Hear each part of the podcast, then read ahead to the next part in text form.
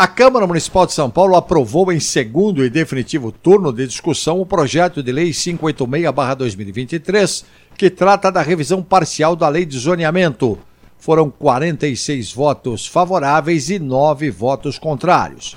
Por se tratar de matéria que muda as regras de zoneamento do município, o projeto passou por votação nominal e precisou de ao menos 37 votos favoráveis ou dois terços do total dos vereadores para ser aprovado.